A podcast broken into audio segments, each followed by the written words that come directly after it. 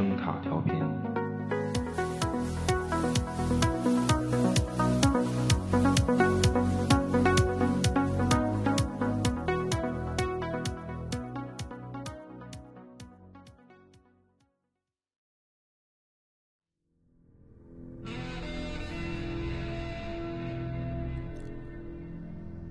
疫情期间，我基本足不出户，只是这一次，我要戴着口罩下楼去买那种点着了冒烟儿、能放在嘴里吸的东西。一包二十支，一条十包，就像每个小区的楼下，可能都有那种老大爷，一个人默默的站着，手里总会夹着那么一支，在烟雾缭绕之中。老大爷，看天儿，看地，看你。即使在今天这个时代，也一定要带上钱包出门，里面有身份证、银行卡和几张纸币。身份证让我觉得特别有存在感，银行卡让人有一种有后路的坚定，因为据说我们的银行绝对不会倒闭。而现金，这个很重要。用它交换来的那一包，让我觉得珍惜。每口烟雾缭绕，都是真金白银在空中的飘荡。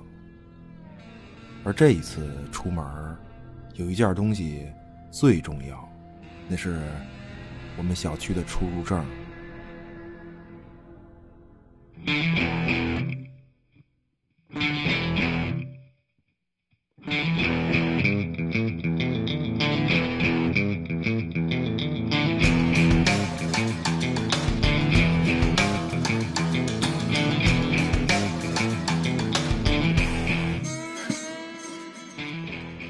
欢迎收听有声杂志《盗趣小馆儿》。大家好，我是 Billy。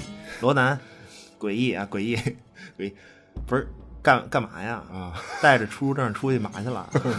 没 事没事，嘛按下不表，按下不表你给我说说。啊，按下不表这个对，就听了半天啊，似乎是就给你自己加了一个人设是吗？特别讲究，特事儿，非得带个钱包是吧？是皮的不是？是是是视频，你是你看事儿吧，事儿吧。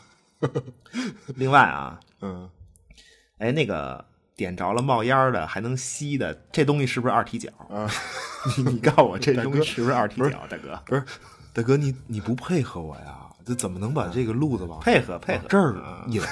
二踢脚还行，不是太诡异，五环以内禁止啊燃放烟花爆竹，机制机制，踢脚，对，配合一下，配合一下，配合。嗯，不是，本本期这个导言将贯穿节目始终。嗯留留神啊，各位，就出入证的故事并没有结束，不定什么时候就会钻出一个导言。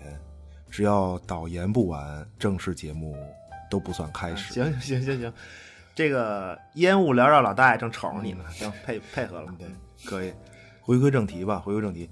九号嗯密室事儿二，反正这是又一个跪着 啊嚯，这个不是曾经跪着看完的剧，神了，这个真的，还行还行。你你知道，有些东西吧，就就是这样，越来越好，就它这东西越来越好，你会觉得它特别好，对真的。但是呢，就反而是那种一上来就好的不行的那种，就它保持了水准，就你都觉得是不行。啊，这真的是这样对吧你真真的这真的是这样。这回这个九号密室这个第五季完结嘛，完结还可以，可以。不过这次第五季啊，就有个问题，就可能很多朋友是在这个某视频平台上看的，对正版吧，算对是。但是删减和翻译的问题比较大，就他这个剧真是就是确实经不起这么删减和这种不太准确的传达。对对，因为它本来本来这个时长就短，然后另外呢，就它每句台词每一句台词其实都很关键，非常关键。呃，准准确性嘛，就准确性非常关键。就这个准确性，呃，它不是直译，就是就是这个准确性主要是，就你起码在翻译上要配合，就要符合剧情的这种基调吧，就这个意思。所以这个剧呢，就我还是建议大家啊，这个一定要支持正正版。真的真的，不要从网上下那些野路的字幕组的版本，对吧？对看那么多注释啊，什么把这个台词里的梗指向那么明确，耽误功夫，耽误功夫。对，支持正版，支持正版的付费观看。对不不过就是你可以付了费，然后再看野路子字幕组也啊行，也啊行，心里得到了安慰，起码这这这不是病人吗，大哥？啊，就得这么说，就得这么对说。哎反正不管这些了，不管这些了，就谈谈谈个人感受吧。九号密室》这个系列，其其实很多剧啊，其实很多剧都并不值得二刷。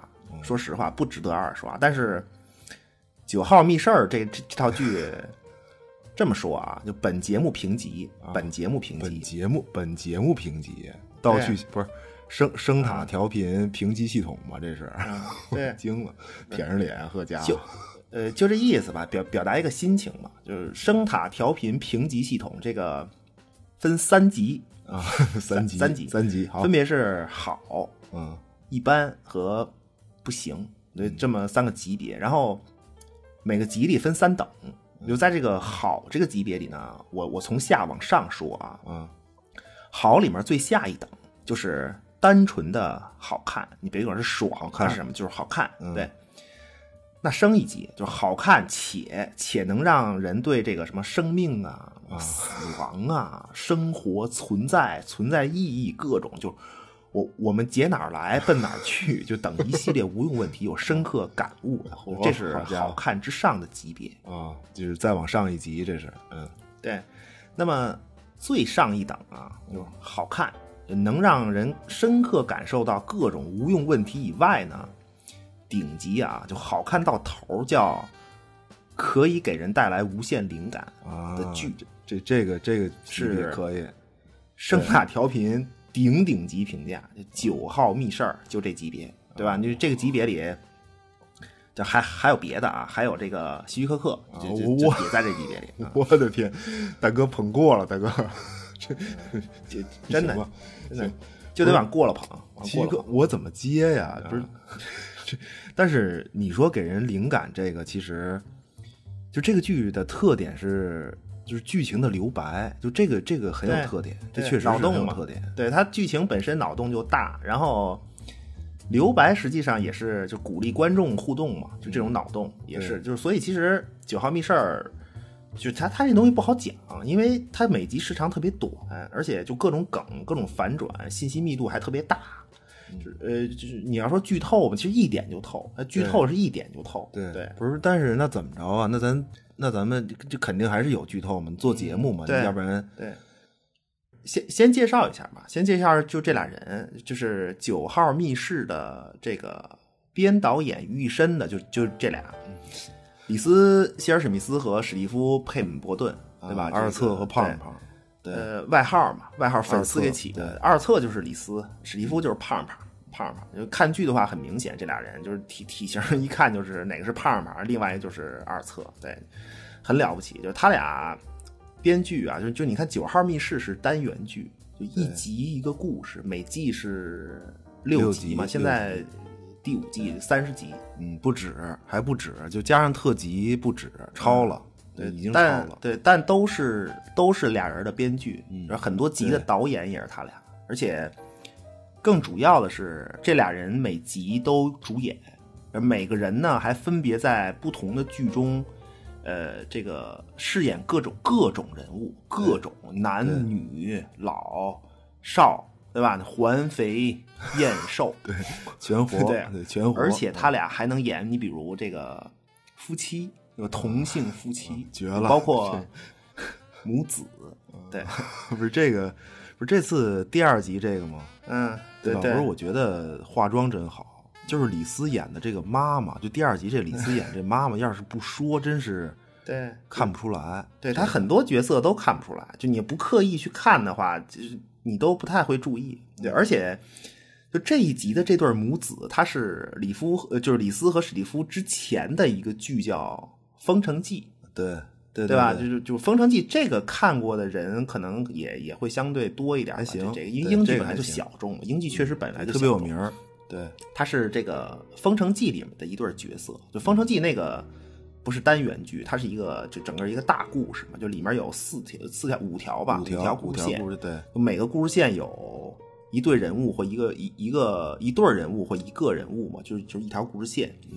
就这母子呢，就是其中之一，啊对，等于就是一个宇宙嘛。就是《封城记》跟这个《九号密室》，它算是一个宇宙，相同角色，就完全相同的角色，包括就你看第二集剧里出现那个小丑，啊那都是《封城记》里的那个一个呃，他就是《封城记》里一条故事线的主人公，就那小丑。对，啊对，就而且呢，就这个小丑和这个母子里的妈妈都是李斯一个人演的。啊，二册嘛，呃不是《封城记》那个我知道是一个人，就这次这也是吗？是啊，肯定得是啊。这这这我还真没注意。对你你你好好看，他就是他他同一宇宙嘛，对吧？那肯定是一个人。就主要是就他们编这故事吧，就是就是可以简单说一下，就是这对母子啊，就他演这对母子，就这个这个儿子是一个，就用咱们话说就是一傻儿子，就是是是是一个就精神有问题，然后生活自理能力啊，什么情商都是零，就就这么一个。对，而而且是一个大龄巨婴症儿童，嗯，他他对，是三十八岁是四十岁的一个巨型婴儿，嗯，对，但是，但是这傻儿子有一件事儿，他有一件事儿特别行，他就是了解各种各种连环杀手的各种作案细节和手法。嗯偏偏科小天才，就那么对这个傻儿子呢，就有这么一个工作机会，就他跑到一个餐厅，就这个餐厅有呃这这个餐厅是，呃，举办一个就是连环杀手主题之夜的这么一个活动，就 cosplay 嘛，说白了就是。对然后他去扮演，他去扮演一个，就是他假扮一个谋杀现场，你不了解这个吗？嗯，结果呢，就是搞砸了，就他把这事儿搞砸了，就老板不满意，客人不满意，就没有人满意。嗯都不满意，肯定不满意嘛。都孩子脑子不好使，那结果就都不满意。都满意呢，这傻儿子又丢了工作，那结果这个就就回家呗，回回家一回家见着他妈，就张嘴第一句话就是我搞砸了一场谋杀。啊，这这时候开始出戏了，有戏了，开始对，就搞砸了一场谋杀。其实，其实每个字儿的描述都对，对就是对 每个字儿都对。没问题，他他就是搞砸了一场谋谋杀，对，但是真的假的他没说，对吧？就是那结果他妈一看，就因为傻儿子是这个在这个假扮假扮谋杀现场这个活动啊，就活动现场直接就被开了，一身血就就回来了，那肯定就他他妈就真以为是谋杀，就搞砸了，那怎么办呀？那得管呐、对吧？就每个巨型就是巨婴症患者的这背后都有一个有问题的母亲嘛，就没有例外，就保护儿子嘛，就开始就带着儿子这个去找这个饭馆老板，就问你为什么把我儿子开了，对吧？就从饭馆老板开始开始问。简单说吧，就饭馆这个谋杀之夜主题活动这现场这几位啊，他妈带着这傻儿子就挨个杀啊就挨挨个杀，对就就这个饭馆老板还就是就刚开始的时候，这个第一个是饭馆老板，饭馆老板还不是他们亲手杀的，是他们追这老板，然后这老板让车给撞死，对吧？但是就此呢，这一发就不可收拾了，挨个杀。对，而且而且《封城记》的故事其实有一个重要线索是，嗯，呃，就一封信一句话，就一个重要线索是一句话，叫对对对我知道你做过做过什么，对，就是这个，呃，用咱们的话说就是我知道事情真相了，对吧？就这个，然后这个，呃，两边心怀鬼胎的人见面都说这句，就互相炸嘛。然后，然后这个两边其实说的都不是一事儿，对吧？但是愣感觉像是像是一个事儿，对各种各种阴差阳错错，结结果这个。就从饭馆老板开始，就因为阴差阳错，就杀的越来越多。就那最后，就等于这个妈妈在保护傻儿子的路上，就是一步一步的，最后实际上是让这个傻儿子就真的成了一个连环杀手。就你不用管背后原因是什么，对吧？他他的状态实际上就是一个连环杀，手杀了很多人。对对，其其实他妈更是更像是一个连环杀手，对对他他他这个傻儿子并不想杀人，对，所以傻儿子也很苦恼嘛，嗯就是但是也他也说不出来，说不明白，而且 对就他也脱不脱离不了他妈这个恐恐怖的控制。那么同时呢，他也离不开他妈照顾，对 对吧？就是这娘俩就这么一个状态，而且这娘俩啊，就是他们俩的关系，就是就还有些过分的，怎么怎么讲啊？就是亲密，过分亲密。对，英剧英剧就是特别特别混，就真是就没什么铺垫，直接混混着开始，就就这种。就那这个就整个《封城记》到最后结尾，就他妈确实是癌症嘛，就癌症就死了，就然后这个傻儿子也确实把他妈这个尸体放在浴缸里了。嗯，对，就是然后就接上这这次这个第二集这故事，嗯等于这次这第二集是一个续集吧，算是续集就是《封城记》之前这个故事线的一个续集。续集这呃这集就是给这娘儿俩的故事线一个结尾，嗯一个结尾。他他用用了一种这种回馈粉丝的一种形式吧，就他是给这个一个结尾。对，因为就这次这一集实际上还是一个呃精神疾病引发的故事嘛。就就这次这个女主，就就就这次第二集这个女主人公，她是一个病人精神疾病的患者。对，就就就连那个，就连那个女主摆弄盘子里香肠，这个这都是《封城记》里就跟《封城记》里傻儿子一模一样的行为。就傻儿子有病嘛，就等就等于都是病人，就俩人都是病人。嗯，对，就是大家自己看吧，就可以体会一下，体会一下口，就是换换口味。我觉得就是现在这个可以，其实科幻剧大行其道嘛，对吧？就各种剧说说的，其实就是那么几个事儿，就就都差不多，真的就只不过手法不一样。对你调剂一下，调剂一下，然后看看这种就纯剧情构筑这种这种东西。呃，这这是九号密室其中一集的故事，仅仅是一集的故事的前因，就因为它来自《封城记》嘛，所以这集看着。就是你要说起来，它留白还不算太多，呃但是对于来自这个《封城记》的这对母子里的这个傻儿子来说呢，就是这一集的主题是解脱，就一个归宿吧。他这个一个结局就就你看这集名字嘛，叫《死神别骄狂》，就我也不知道正版是怎么翻译的啊。这个英文原文的这个标题是约翰邓恩的那个十四行诗，就很有名儿，就是对叫“死神你别骄狂”。啊，就特别有名儿。这个这很多电影里其实都用过这个对，就约约翰邓恩就不用介绍，这太有名了。就是他临死前不久写的这么一个东西，就主要说的就是就那意思吧。面对死亡嘛，他就比较乐观，对然后然后还和这个就比较抗争啊，就死神死神你别来劲，就 就是你是厉害，对吧？但是、嗯怎么讲呢？就是你所谓你你所谓给我带来的死亡呢，其嗯实就是让我睡睡了，就是就睡过去一会儿。但是但是我睡了一会儿之后呢，就真正的觉醒了。哎，对吧？就我不是在说西部世界啊，不不是不是 不是，绝绝对不是。真真不是，真真不是。但是呢，就是为为什么觉醒呢？就因为我的肉体，就你的死亡，让我的肉体得到了什么呀？休息。啊，就而灵魂呢，自由了。这不这不是很乐观吗？就是一种视死如归呀、对吧？对和这个和大厉害死神含笑过招这么一种 状态，就他告诉死神，就你给我带来的死亡，我不害怕，对吧？对我来说反而是解脱，解脱就就就这个意思。就所以你看剧里就这对母子，他妈在《封城记》里就算是对已经解脱了嘛，就就去世了嘛。就那儿子在这次九号密室这个第二集里也就也就解脱了的一个一个对对，一就傻儿子终于摆脱了就《封城记》里面那种各种摆脱不了的状态，对而而且还能继续就就挺完美的，就他还能继续和母亲相伴。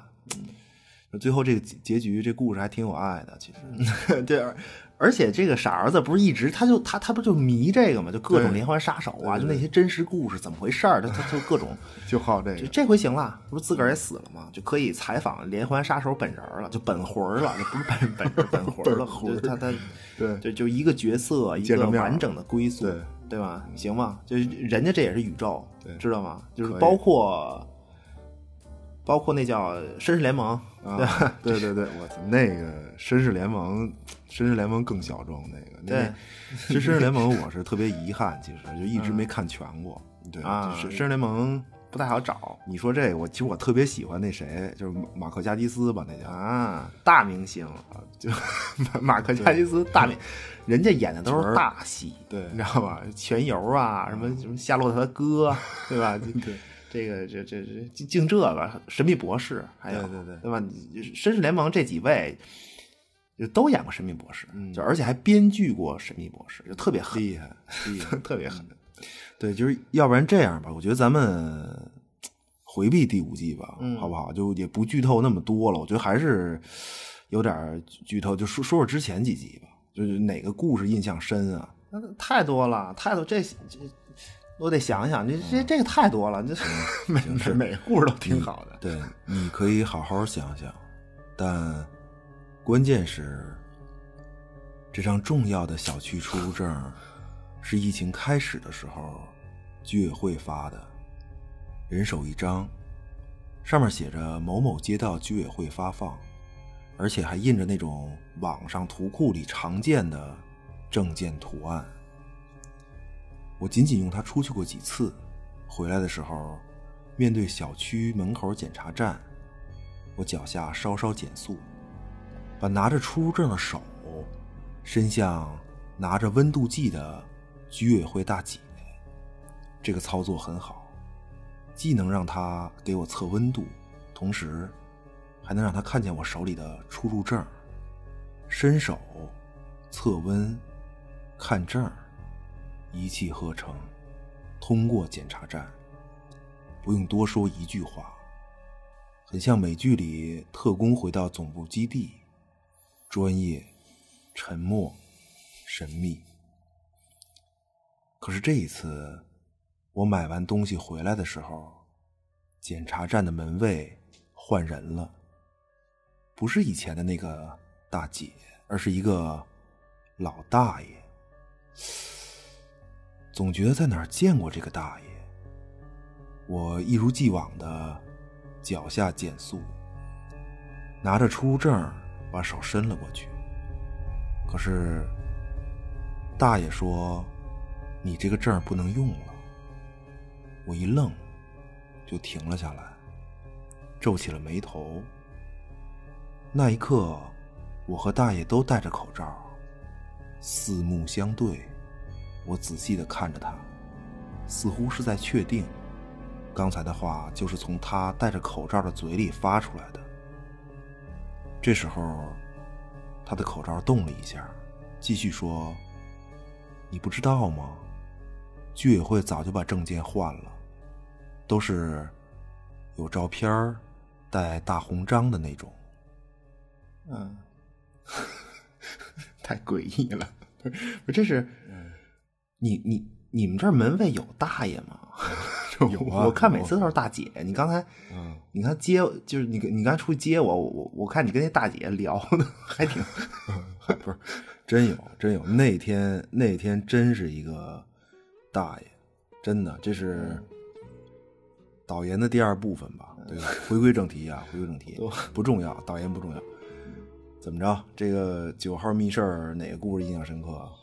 嗯，九九号就因为是这样，就这个剧有一个特点，有一个特点，它这个大概啊，就大大概的形式是，就是它每季六集嘛，就每一季的第一集，第一集都是那种很多角色，然后完全靠台词堆砌，大量留白，情节大量留白，给你构筑那么一故事，就这个我都很喜欢。啊，沙沙丁鱼罐头嘛，呃，对，就是那是第一季那个嘛，很火。就其实这类我最喜欢的是车厢那个，啊，第第二季的吧，对，那对那对，个就是 那个我特别喜欢，但是就没没什么说的，其实、嗯，也不好讲，对对，也不好讲。然后，然后它每一季的最后一集，就每一季的最后一集，基本都是一个纯的，就纯粹的超自然现象的故事，嗯纯粹神儿鬼鬼，就就这种。对，就如果大家要挑着看的话，可以直接就看选择大概模式大概模式除了这两部分之外，那我印象最深刻的，呃，就就就第一季嘛，第一季那个候补演员那故事，那个、那个确实是哦，我 那个，那就麦克白那个，我操，惊了！这这个有有点硬，这个对 这个特特别炸裂，特别炸裂。它是基基于经典改编嘛，就是他默认他默认你知道原著，然后在这个原著基础之上给你反转。牵着你走就首先说气质吧，就是后候补演员这个故事，他改编的是就麦克白嘛，就麦克白这个剧，呃，麦克白这个剧本身就是一个灵异事件，就这个剧本身就是一灵异的这么一事儿，呃，就是演这个剧演这个剧本身就是一个很诡异的都市传说吧，算是。哦，对，不是说历史上演这个，就演这出剧出过好多事儿，对各各种事儿对什么的。首首先，这个莎士比亚创作《麦克白》这个那个年代啊，是伊丽莎白一世嘛，伊丽莎白一世去世了，就是他已经去世。当时的这个英格兰国王是詹姆士一世，就这国王他本身是苏格兰的国王，就他在苏格兰是詹姆士六世嘛，就他那他来这个伦敦继位，呃，继位这个英格兰国王，在英格兰国王他就是詹姆士一世，就很有名的一个国王。嗯，就这国王啊，他比较迷信，就怎么讲啊？各种巫术，什么黑魔法，什么狼人吸血鬼，各种信这个就就各种事儿。就他、他苏格兰来的嘛，就那地方比较落后，对吧？就罗马人都都看不上。就哈良长墙北边嘛，哈良长墙北边就是苏格兰，就南边就是英格兰嘛。还是全游，说了半天还是全油。不是不 是，别瞎说，别瞎说。这个就这个国王詹姆斯一世啊，他写了一本书，有著作有著作存世，叫《妖怪学》。就你听这名字，这么讲吧，他搜集各种封建迷信的事儿，编纂起来，弄这么一本书。这书应该叫《大不列颠封建迷信大百科 》，就就这么个东西。是那个时代，就是那个时代，正是一个这个基督教会疯狂抓这个女巫的那么一个时间点嘛。啊，对，很那有名儿这事儿就是《妖怪学》这本书里也有对这个就女巫这套事儿吧，这整套女巫这套事儿的各种记载。啊，就是别管真的假的都收录进来，各种传说什么的。对，它不光是传说，还有这个审讯女巫的记录，哦，对吧？就就后来抓这个，就是后来抓女巫审判这个事儿啊，就就为这个事儿还出过，还出过什么呀？就是类似这种女巫调查手册这种东西，就就这种专门指导审判女巫的这种东西，小册子，这都是这些小册子，就是根据詹姆士一世这本《妖怪学》理女巫的记载为基础。写的就它成真事儿了，就这本书，你你你你明白那意思吧？就等于是等于是变成一个怎么讲，就是封建迷信的大工具书。这个对对对，工具书，对，那那那这个就是莎士比亚写《麦克白》很经典嘛，就是三女巫，对吧？创作你得有素材嘛，那么这个这个素材来源就也是这本书，嗯就就为什么是三个还是女巫呢？就三女巫就是命运三女神的，就是呃怎么讲黑化版嘛？对就就这三个得搅动世界，对吧？就那女巫呢，是就是因为在那个时代啊，就你说一个人罪大恶极，就坏到家了，坏坏顶天儿了，嗯的罪是什么呀？就是杀国王、弑君，什么反叛呀、叛国，对吧？你 这听着都跟麦克白似的。真是听着就是但是在那个时代，这都小事儿，这这都小事儿。你要说你是女巫，那是顶天儿的罪名。女巫是顶天儿，比这些比什么弑君这都大。就就等于是就等于这三女神，就这三个女巫是顶天坏的命运三女神，就是。对对，就是又得掌握命运，还得邪恶，对，要不然你反派嘛，你得够够分量，对。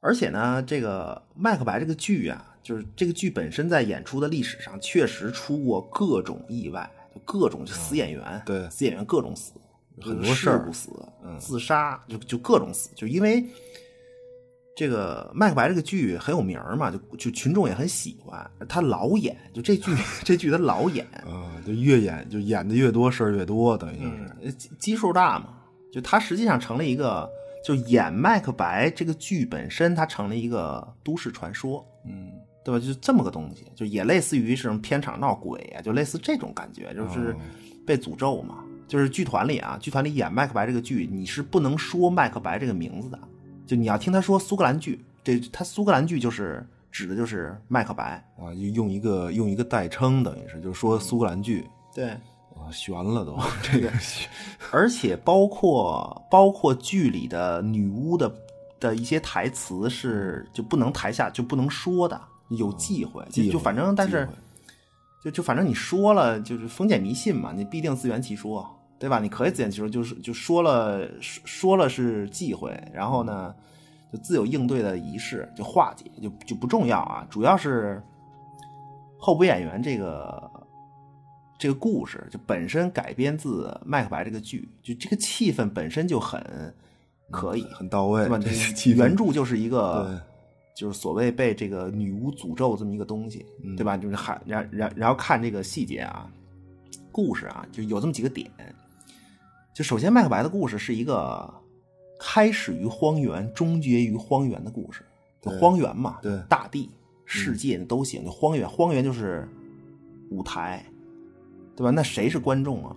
嗯，就未知角落里，就未知黑暗角落里邪恶存在，就是三女巫，就没名字，就是大凤、二凤、三凤嘛，大不重要，不重要嗯。三女巫经典台词：美即丑恶，丑即美，对吧？翱翔独舞妖云里，这这这这听着听着就这。还是还是像《西游记》这个，还是《西游记》猪八戒，就就就这意思吧，就是他他们注视这个舞台呀、荒原，他注视这个舞台要干嘛呀？找机会传播混乱、黑暗、冲突。怎么传播呢？找代理人，就发现了这个麦克白麦先生，就 是这故事的核心词啊，就是这核心词就是层层递进，对吧？就说这个麦克白征战归来，凯旋嘛，嗯，麦克白本来是一个大英雄，就就是一个砍倒一片，对吧？战将归来，大军还朝。嗯，那么荒原之上呢，这个三女巫就见到他。其实麦克白得到了，就得到预言，不仅仅是三个，哦，对，但是但但是女巫是给了就很经典的是三，女巫给他三个吧，对，就是他麦克白是获得了一系列的预言，就层层递进的这么一系列，就就是第就是第一层啊，第一层是三女巫和麦克白见面，这女巫啊，就是大凤说，大凤说这个知县麦克白您好，就麦克白此时他不是他白丁嘛，咱就说他是白丁，嗯呃，女女巫这个大大凤大凤说这个知县麦克白您好，然后二凤呢，总督麦克白您好。嗯三凤说：“国王麦克白你好。”呃，这这就是预言已经开始，这本身就是一个预言，这本身就是一个预言，已经开始了。一步一步的，就是知县总督这行，这可以，知县对麦克白，原原文实际上是爵位，就是他是爵位一个比一个高，最后一个是国王，就咱们就用咱们熟悉的称呼吧，就是知县、总督，然后这个皇上、国王。对，那第二个预言呢，就第二层预言呢，是说什么呢？就是你你麦克白虽然你戴上王冠成为国王，但是呢，你的子孙不会继承王位，谁能继承啊？另有其人，就不引入别的名字，就是这个这个子孙能继承麦克白，就是子孙能继承国王国王这个王位的人，就是麦克白的一个就同事吧，就是一个同事，同事行，就是他的子孙能继承王位。嗯那么这是预言的第二第二层。那么预言第三层啊，第三层是麦克白你是无敌的，啊，你这个你是无敌的，因为但凡是女人女人生下来的人，就不能杀了你。你想，这这不是无敌了吗？等于就是人间无敌，对吧？就是不能伤害他吧？就是这呃，这个就是说能杀，就不是不是说能杀我的人还没生出来，而是生出来的人都杀不了我。对，它是一系列的预言，然后层层递进，对吧？那那么就回朝了，就就麦克白回朝。回朝之后，麦克白的表哥，表哥就是这个国王，国王邓肯嘛，嗯就真的封了麦克白一个知县。就麦克白一看啊 这事儿真的，就预言说了，知县、总督、国王，对吧？就就打知县这儿开始，这行啊，这个就高兴，写信就给谁呀、给自个儿媳妇儿就写信，就是著名的麦克白夫人。嗯就那在信中呢，就麦克白就说了女巫的预言，那他自个儿跟他媳妇儿说了这预言，就知县、总督、国王，我很高兴，就这事儿啊，快成了，就已经就知县了，开始了，答应我们同乐，搭理搭理，对吧？就那麦克白夫人看完信呢，就麦克白夫人她说，就我这傻爷们儿啊，我我爱你，嗯我我了解你，就你是一个有抱负的人，想干大事儿，你也你也通过这封信，通过这封信，我也看到了你的野心，但是我了解你。就麦克白夫人很明白，麦克白高兴的是预言能成真，但是呢，就是他了解那个麦克白是会通过正常手段成真，就正常步骤，对吧？再打一场胜仗，或者再打无数场胜仗，升总督，然后呢，就老国王以及所有继承人全都病死了，就得轮到你麦克白了，那岂不美哉？他是对吧？就是对，就就是达到自己的野心，但完全通过正常渠道获得，是是这是麦克白的本意吧？算是。嗯，就表面，表面，表面就是表面。对，所以麦克白夫人她说：“这个天底下能竟能能有这种事儿吗？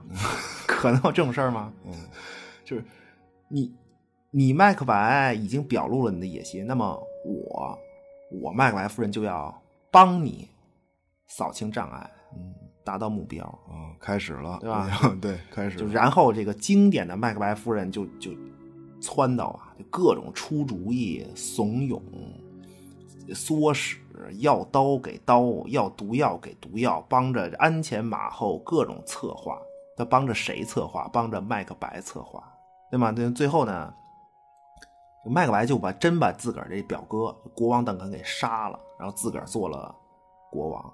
对，然后这个预言就就真的成真了，火火箭式上升达成。对，就那那可以说，那可以说，实际上麦克白夫人她只是挖出了麦克白的那一面而已，他真正帮助麦克白的是这个事儿，对，就只是只是让他敢于做这个决定。就国王是谁杀的？是麦克白亲手杀的，对吧？那不行，就就不算完这事儿啊。还有第二层预言是，我麦克白能当国王，但是别人的子孙会继承王位，那 能行吗？对吧？就我费那么大劲，担惊受怕的，都变成精神病了，坐上王位，岂能为为他人做嫁衣裳？啊，层层递进啊！我一个人当王不行，要让我的子孙也当王，永远姓麦。那接下来怎么办？继续杀呗，就就就就就各种各种杀。但是问题是，就从麦克白当上国王那一刻起，没有人怂恿他了，撺掇出主意，什么唆使没没了。就所有他当国王之后干的事儿、杀的人，都是完全他自己所想所做，对对吧？对，但是呢，这个事情在在发展，就就人们最终知道，就这些事儿都是麦克白干的。为什么？因为从老国王邓肯开始死的所有所有人，所有人最终的那个受益者都是麦克白，嗯对吧？就指向很明确，那你肯定就就众叛亲离嘛。最后就麦麦克白已经无法控制局面了。嗯还有第三层语言，就是没人杀得了你，对吧？因为人家老国王邓肯人有孩子，合法继承人，而且老国王的人设啊，就其实是一个很很脸谱化，就是一个慷慨的明君，既明君又慷慨，对吧？就那人家孩子好皇上，嗯这搬了救兵，那肯定这这讨伐你众叛亲离麦克白吧，对吧？这这这这个战争结果都不用说，一个慷慨明君，一个众叛亲离，而且呢，很多贵族实际上就已经带着兵，就他他都是贵族带兵嘛，嗯很多贵族就带着兵就跑了，就投投奔人家这个先主的这个继承人了，嗯对吧？那怎怎么办呀？敌军围围困万千重，麦克白说没关系，对吧？我有预言护体，这不就就等啊，就等于是层层递进，到最后一则预言，这是绝不投降嘛？嗯疯了，这这人就已经呃来一个砍一个，就是他要战斗到底，嗯对吧？那第一层预言是告诉你事业上升，最后成为国王，那么第二层是让你处心积虑的保住王位，对吧？而且你还要加上成为国王之前的那种担惊受怕的心态，然后干这第二件事儿。对那么你干第二件事儿就得干掉可能的威胁嘛？嗯那你可每一个贵族都可能是威胁呀，就就就那种就他那种体质，可嗯都都有可能，对吧？那么此时这个麦克白就就已经就实际上这时候他已经疯了，就已经疯狂了。他他在这个就是整个行为模式啊，就是一个杀戮状态，就杀戮模式开启。就他的思维就是这个思维，有事儿杀，有事儿杀。他他就是就是他的的他的思维就已经疯狂了。那么到第三层，就这个预言到第三，人间无敌，就是从疯狂到疯狂，就绝绝不投降，因为我不需要，就反正我无敌。然后最后呢，这个麦克白在战场上，我记得那个台词啊，就他。他他在战斗，他好像是在战场上最后的台词是，就是反正那意思就是说一直打，一直打，谁先停手谁是那个，哪个 惊了？哪个就那意思吧，就是谁谁先停手谁小狗嘛，就完全癫狂了，就癫狂那种状态，嗯，对吧？你说那三女巫就看着肯定高兴嘛，对，世界陷入混乱和代理人，这是。就就为这个事儿，对。对吧？你你不投降，你一直打，嗯。那结果就是，当当然了，就是人家来讨伐他的大军中啊，十八路诸侯 联军，反正就甭甭甭甭甭甭管怎么称呼吧，嗯，这其中有一位有一位这个将领，人家是这本身他跟麦克白也是仇人，就仇人对吧？而这个将领呢，这个将领人家大人这大哥是剖腹产生 生下来的，行行吧行吧，真的真的，嗯，不足月儿。这这个人，这个人他不足月就给剖腹，他不是顺产，你知道吗？结果这个预言不攻自破嘛，对吧？你最后麦克白肯定就是死于荒原战场，那故事结束，就这是一个就整个麦克白的一个心路历程，对吧？就大概这么一个。关键是谁啊？就关键是麦克白夫人。就这个麦克白夫人特别有意思一点呢，就我们说她帮助丈夫，然后她。实际上是就是催化剂也好啊，她开启这丈夫黑暗面也好，就这个这个角色她没有自己的名字，嗯，就你你不知道这个麦克白夫人她她她她本名叫什么，娘家叫什么，都都不知道，不知道。在故事里呢，没说，就是她就叫麦克白的夫人，嗯，就她没有，她实际上没有自己的欲望，你明白吗？就她没有欲望，就完全依附于麦克白，就她了解自己的丈夫，爱她。希望她能实现自己的野心，而不是说她自己想成为王后。对我得怎么着？我成为王后以后，我怎么怎么着？对他们不是。就你像历史上那些个撺到主公干点什么的，多数是，嗯，你比如说你知县，我白丁，对吧？那你总督，我不就知县了吗？对吧？就很多都是这个。嗯，是是是啊，人家那些也也不可能只能为这些嘛，因为他不是两口子啊，人那些也有也有，这真有两口子的，也也也也有。就但但是麦克白夫人就真不是这种。她就一个身份，她只为这一个身份而活，是麦克白的夫人唯一身份。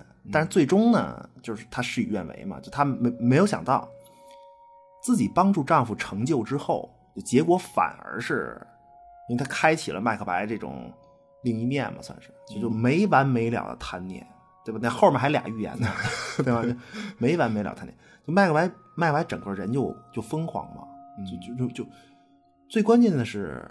麦克白夫人她失去了爱情，就没法正常过日子了。你你明白吧？就丈夫麦克白他嫌弃自个儿，你懂吗？他嫌弃自个儿。对，其其实他就是他就是麦克白心理上的心理上的一个替罪羊。嗯，对，替罪羊。我觉得就是，就麦克白也挺拒绝自己干的这些脏事儿。就他那意思，就是说自己光明磊落。他不是老把，我记得他那个。原文里面，他不是老把什么男子气概挂嘴边？对对，怎么讲啊？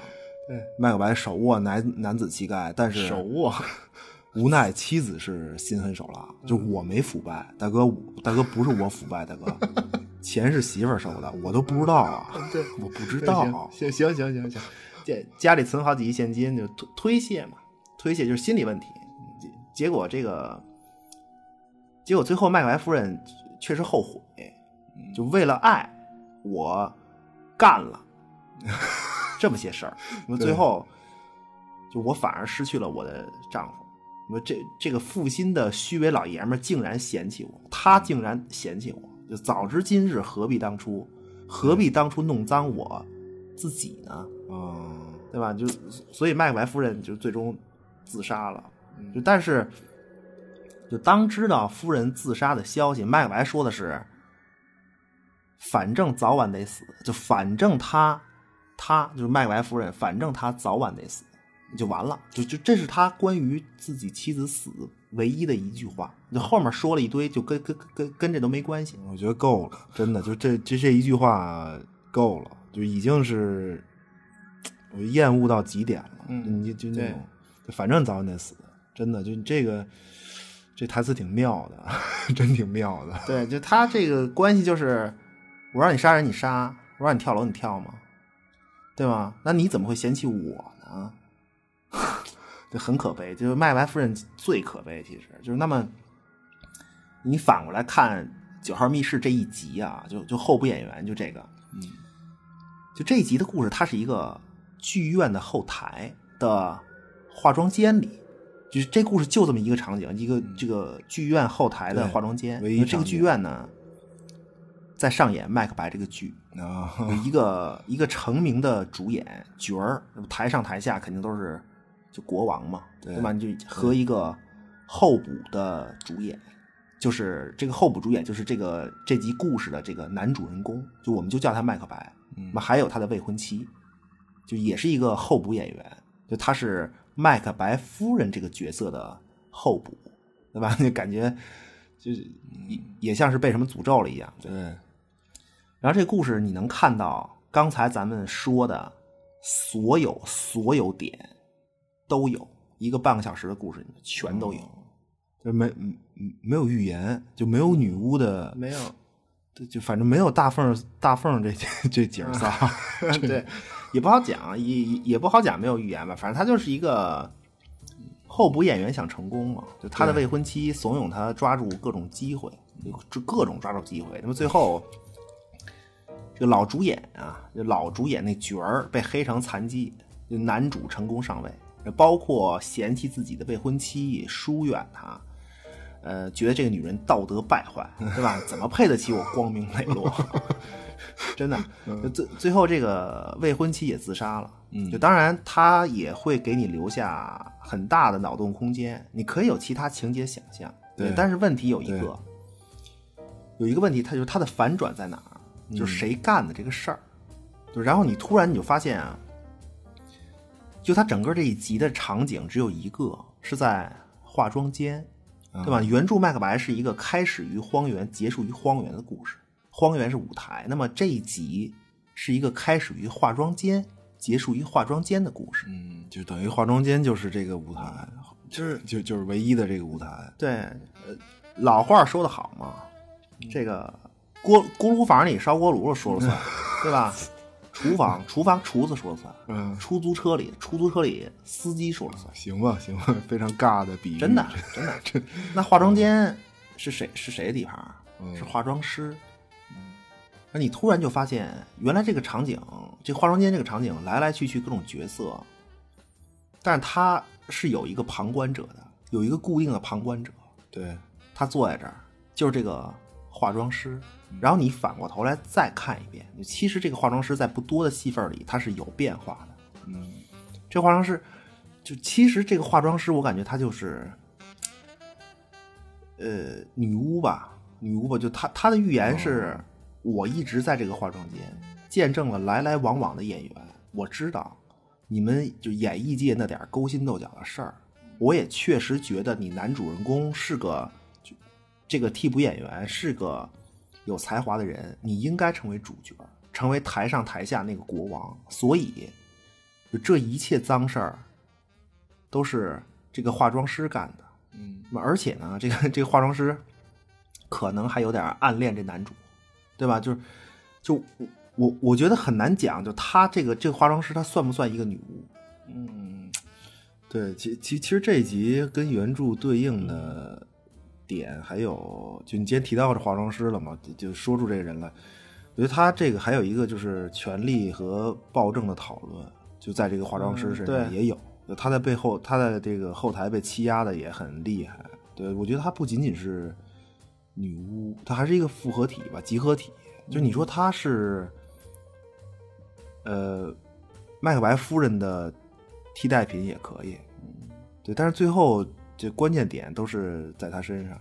对，就而而且还有一个点，还有一个点很重要啊，就是说，男主，就这些脏事儿，最后最后都不是男主亲手干的。但是呢，这个男主啊，他在台词里已暴露了，就其实他知道每一个每一件害人的事儿的那个关键点，他心知肚明。对，但是就这么看着一切发生。嗯，这个男主是一个，就等于最后他是一个彻头彻底的这么一个伪君子，就是你要光明磊落，你你你怎么不拦着呀？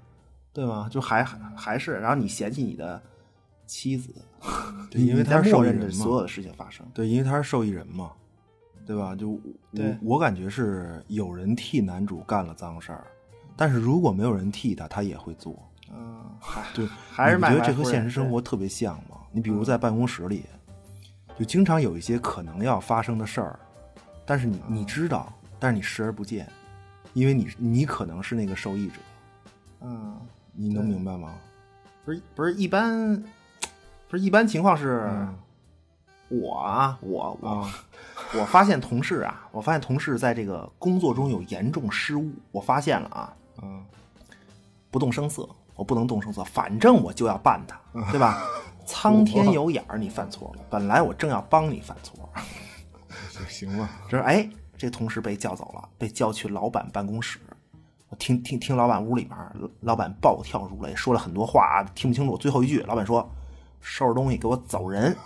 ”哎，这个时候呢，我会突然跳出来批判一波，就批判这个同事一波，说：“这种事儿还能出错啊？你有没有把公司的利益放在心上啊？你不上心呐、你没有把全部精力投入到工作中去，这就叫不够努力，知道吗？一切解释都是苍白的。然后，然后我会看着这个被开除的同事离开公司，看着他的背影，我的脸上露出不易察觉的笑容。我站在道道义的制高点上，怀揣着利益，沾沾自喜。哦，行行吗？不是是是这意思吗？不是，你怎么这么这么激动啊？心机 boy，这是你真事儿吧？这是 这是不是真事儿？你跟我不说说是不是不是我我我我把这段掐了，你告诉我。没没有没有没有没有，不是真的，但是就反正这种事儿特别多，你知道吗？生活中，对对，就就我突然确实是，确实是，就是那么就是因为他这个最后剧里啊，剧里真正悲剧人物嘛，就你说说说回来吧，说回来，就真正真正最后这个剧里真正悲剧人物，其实还是只有一个，就还是只有一个，嗯，就是就是麦克白夫人，就是男主的未婚妻，对就那个包括那个老演员那个角儿，嗯，都给人一种罪有应得的感觉，你明白吗？就他很，就也有点暴政那种在后对对对对，台那种，欺压那种，但是就是这个未未婚妻，嗯对吧？而且最终的反转呢，就就因为这个化妆师的一个反转，就让这一集里头，你再看这一集的时候，其实所有麦克白夫人这个演员看起来像是在怂恿和教唆的这个唆使的行为呢，其实都变成了夫妻之间的鼓励。嗯，就你觉得特别正常，也没有什么，对吧？你就两口子嘛，就彻底反转嘛，就彻底反转了。就他这个剧情特别对应那个，就关于麦克白夫人的一种讨论，你知道吗？就是原著里啊，原著里就如果是就是如果没有麦克白夫人这个角色，麦克白是不是还会这样？就他这个还是对应这个事儿。对，还是这个就就。如果麦克白夫人就不唆使他杀国王，麦克白会不会杀？其实最后还是对应这个点。肯定杀嘛，肯定杀。就其实我第一次看，就是这集我第一次看的时候，我是一直以为会，就最后会有一个就新的下位替代者，就上来把男主干掉。就我以为会是这么一个事儿，那么就不不重要了。就我以为不重要，大家可以自己看，对他也有足够的脑洞空间，你可以就是有想象嘛。但但是这个就重要的问题是什么呢？我从来都没有去过街道的居委会。根据门卫大爷的描述，我一路找寻而来。我是因为要买那种点着了能冒烟儿、放在嘴里吸的东西才出的小区。一包二十支，一条十包。其实一路之上，我很想拉下口罩，点上一根。但是又怕路人嫌弃，于是我尽量走没人的地方。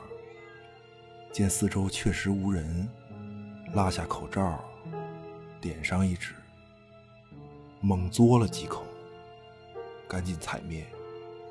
抬起头，远远的，一个戴口罩的大爷站在那里，他一动不动，看天儿，看地，看我。也许我猛嘬几口的状态让他觉得十分可疑。终于，我到了居委会，向一个戴口罩的大爷上交了身份证，等待办理。他们说要扫描，在屋里折腾了好久。在屋子里戴口罩很憋闷，我好几次都忍不住有要出去再点一根，猛嘬几口。但是并没有动，因为就在我最后一次这么想的时候，出入证弄好了，上面贴着我的照片盖着大红章。说什么呀？气氛可以，接接赶紧，气氛可以。看天儿，看地，看我，你你再看我，我就过去和你对着看。不是你你说这个。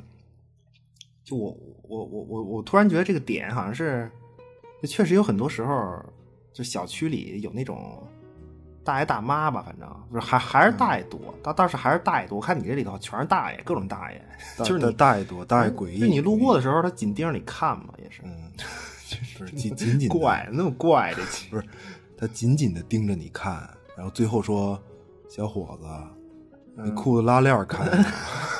”行吧，大眼神挺好的，看仔细，认认真真看，对，认认真真看。说了吧，说了吧。其其实我最喜欢的《九号密室》的一集，就之前四季，之前四季，呃，还是字谜那个，字谜，那个呃，斯芬克斯嘛，斯芬克斯那集。但是这个，就他这集啊，不好说，你知道吗？就他的精彩都是在那些字谜上。呃，对，字字谜是一个点，他那那集我这字谜是一个点，确实，他等于是用，呃，他主故事线嘛，他等于是用字谜就解解填字游戏字谜的方式呢，就每一个每解出一个词儿，一每每一个谜底都是一个单词，对，然后这个单词的意思会指向主线剧情的下一步情节，下一步情节特别厉害，对，而且他这个词是，他这个词意思的指向还是比较模糊。嗯，大部分你也有别的可能性，对，这是一方面吧。但是另一方面，就这集它就还是建立在这种经典的斯芬克斯故事基础之上嘛，就是来牵着你的鼻子走。就是他通过各种暗示，但是这个故事是一个，这故事是一个挺恐怖的故事。其实这故事也挺恐怖的，它不光是斯芬克斯这一个事儿，就是就就是你看他，我记得是就是一上来就是一个大梗嘛。就是契科夫的经典语录，对吧？就如果在第一幕出现一把枪，那么第三幕枪一定要响。嗯，对，对吧？就这是这是一个第一个，其实这是一个给给观众就给你的暗示，就在这一集刚开始就出现这个，你明白吗？就这种观观众心里拿捏的，就他的意思就是说，就我们剧里你即将看到的所有你知道的梗。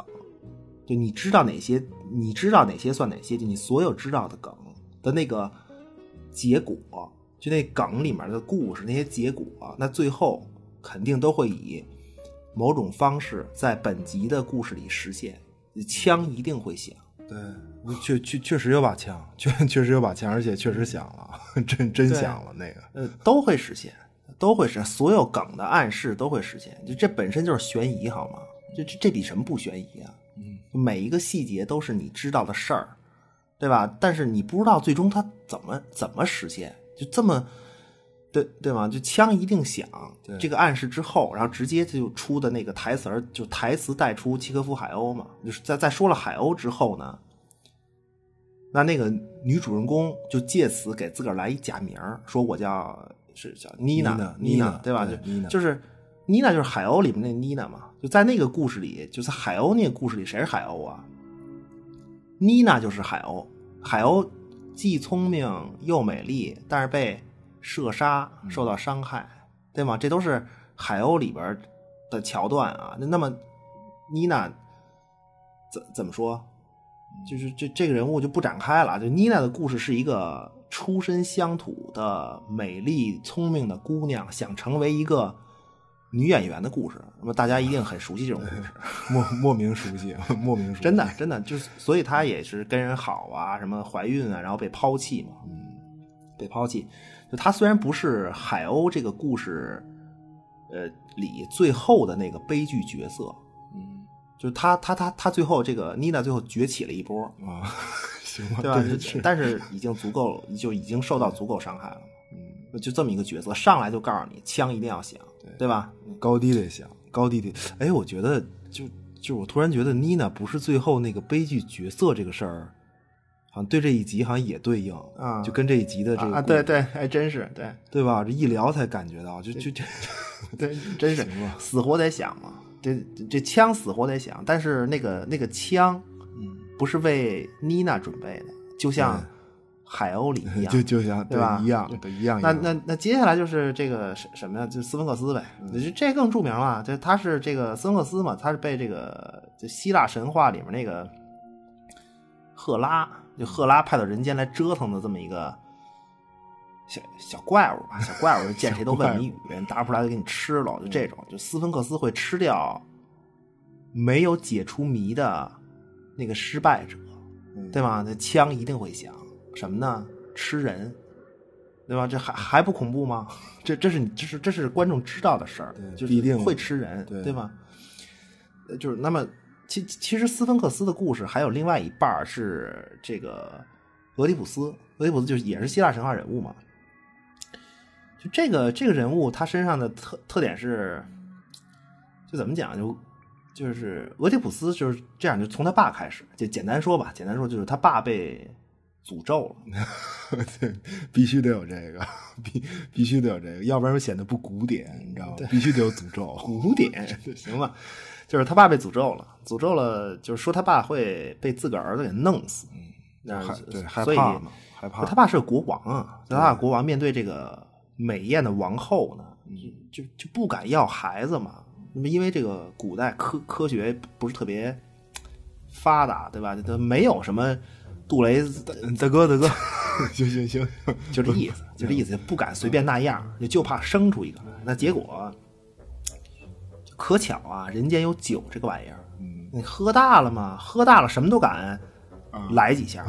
那么结果呢，得 就美艳的王后也真争气，嗯大胖小子落了地儿，就是这个俄狄浦斯。结果俄利普斯他爸老头儿酒醒了，一看说啊，不是不是你，他爸喝的是什么呀？孩子都生了，酒才醒。就是不不重要，不重要，不重要。反正这个孩子生下来了，说怎么办呀？嗯，就是这这那把这个扔了吧，只能扔了。说这这这个就就把这个俄狄浦斯给弃之荒野，自生自灭。但是呢，可巧，可巧，老天爷开眼儿，啊，就是你说你说这个小俄狄浦斯这命怎么就他怎么就这么硬啊？他怎么就这么好？这被人捡走抚养，而且呢，养父母还是另一个国家的国王和王后。啊命不错，就既既活下来了，而且还接接着当王子。对，就命硬嘛。但是呢，就俄狄浦斯长大以后啊，就自个儿也面对一个，就也要面临一个神谕就就就就叫诅咒啊，就也叫诅咒，啊诅咒，就说他必。定杀父娶母。嗯，这俄狄浦斯一看，这干不了，干不了，干不了，这，这真干不了，真的。嗯，怎怎么办呀？跑了吧。又跑了。可是关键呢，他他是没明白这诅咒，这诅咒说的是他杀亲爹娶亲妈。对对，其其实不跑反而没事儿，你知道吗？其实不跑反而没事儿，对，这老天开眼儿，造化弄人嘛，就跑的也冤，就是跑的也冤。也不像开眼了。这个那俄俄狄浦斯也不知道自己这个父母不是亲生的，就跑了。这这一跑正好，正好呢就奔着这个自个儿亲生父母这国家就就来了，嗯，就放下这个赶路的俄狄浦斯不表。哦，赶路的。话说两头啊，这行吧俄俄狄浦斯亲生父母这国家这不是闹斯芬克斯呢吗？嗯，那你国王得有所作为啊！这小怪物天天上街就就问人问题，吃人啊，这怎么办啊？这个国王就是俄里普斯的亲爹，他就翻山越岭啊，去一个是神庙吧，我记得去反正去一个地儿，去这地儿是要求这个降妖捉怪之法。那结果呢，这个山路崎岖，就在一条这个狭窄的山路之上啊。俄里普斯往这国家去，他亲爹从这国家出来往外走，正好俩人面对面碰上了。但是呢，俩人互相就都不认识对方，就那结果呢，肯定是就就他俩这这这不正好面对面嘛？嗯，就俄里普斯就说说大爷大爷，您往后倒倒，我先过去。他亲爹说那不行啊，你往后倒的，我先走，这这成吗？俄里普斯说你不倒是吗？亲爹说就就不。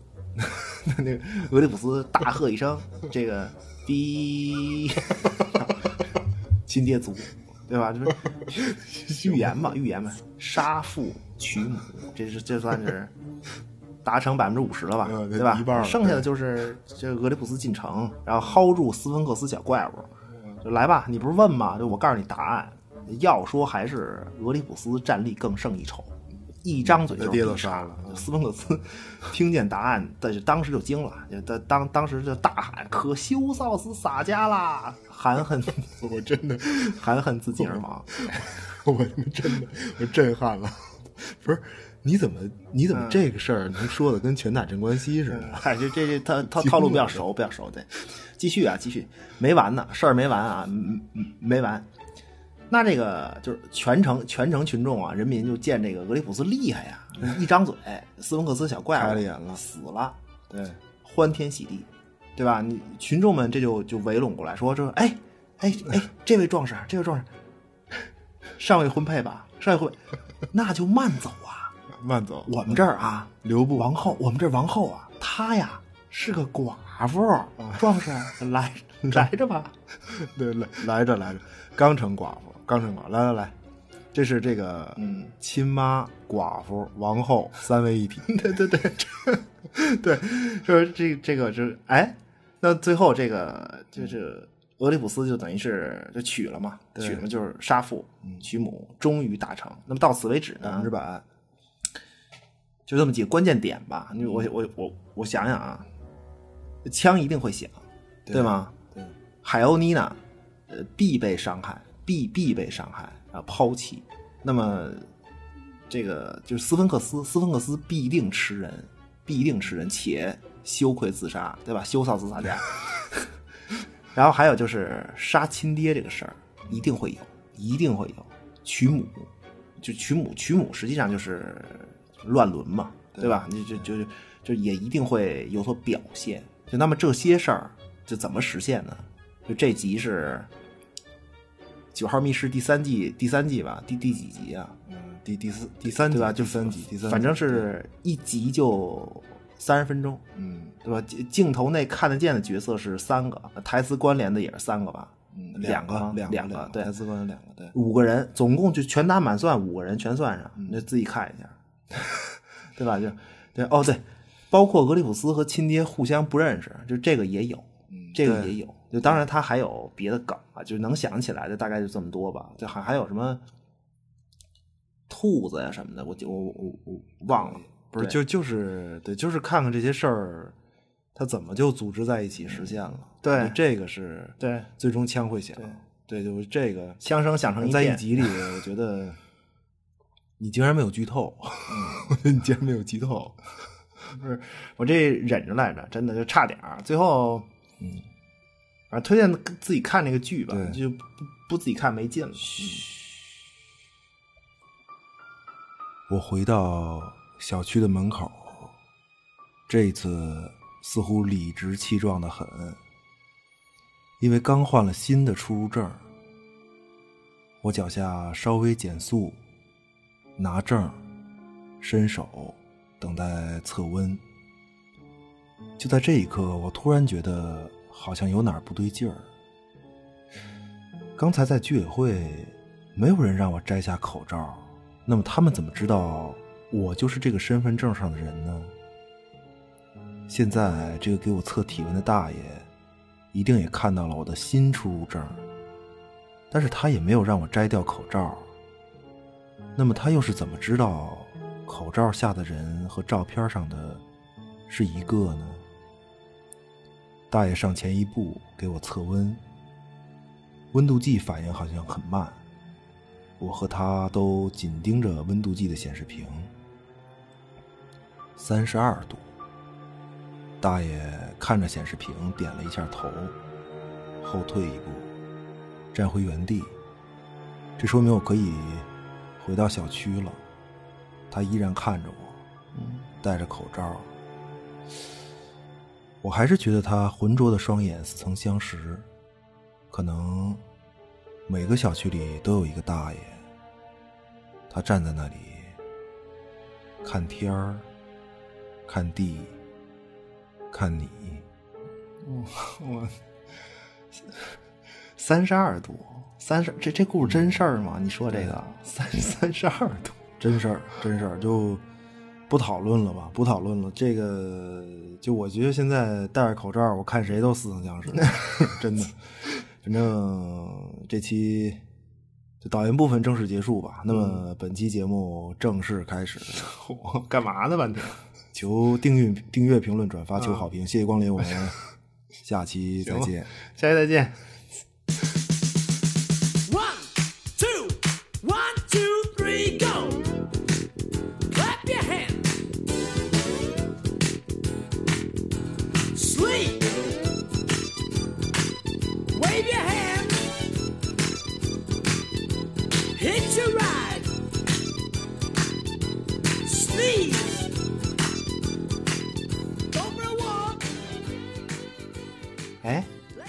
录像带看看，都是二零二零年的新片子。这个这个啊，看过吗？这叫《霸王别姬》。虽然没有什么暴露镜头，但是别有一番韵味。特别是两个女主人公演的神乎其技。哦，看过了。那这个这个看过吗？《新龙门客栈》。这片子啊，动作戏一般，但是呢，女主比较暴露，对不对？口味，而且而且，男两个男主演的也好啊。说哎，别走啊！喜宴这片子绝对新，你都没听说过吧？Wave your hands. Hit your